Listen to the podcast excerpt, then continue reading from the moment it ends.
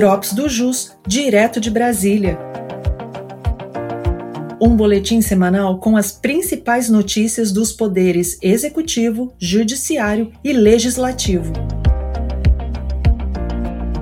Olá, eu sou Vitor Hugo, advogado da Unidade de Brasília, e neste episódio vou compartilhar com vocês as principais informações da última semana. No Poder Executivo, o CARF suspendeu as sessões de julgamentos agendadas para os dias 7, 8 e 9 de fevereiro. Com isso, as sessões das turmas ordinárias da primeira sessão, extraordinárias da terceira sessão e terceira turma da Câmara Superior de Recursos Fiscais foram afetadas. Especula-se que o motivo do cancelamento seja a discussão no Judiciário e Legislativo com relação à MP que reintroduziu o voto de qualidade.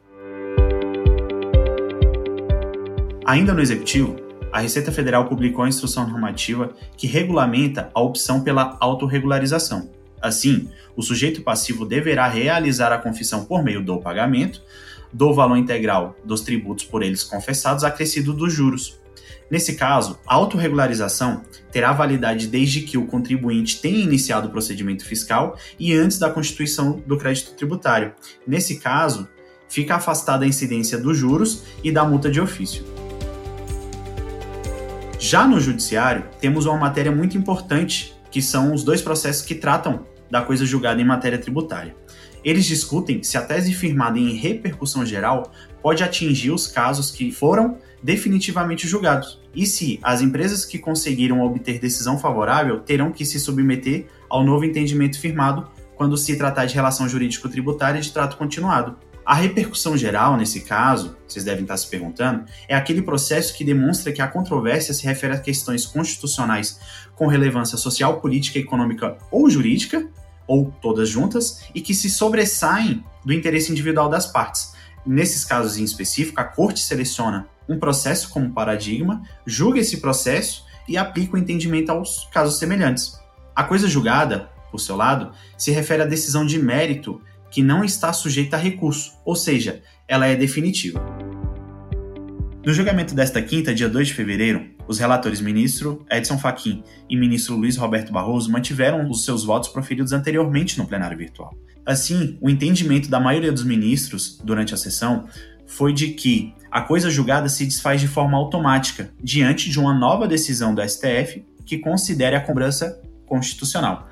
Nesse caso, não seria necessário o ajuizamento da ação rescisória, que seria, obviamente, o instrumento correto nesse tipo de disputa.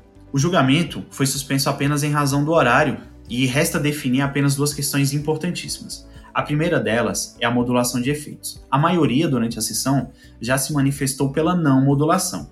Nesse caso, caso não haja modulação, as cobranças serão possíveis desde o ano de 2007, data em que o STF decidiu pela constitucionalidade do tributo discutido no caso concreto. E a segunda questão relevante a ser definida é sobre a aplicação do princípio da anterioridade, seja ela nonagesimal ou anual, sobre as decisões que julgaram constitucional ou inconstitucional um tributo.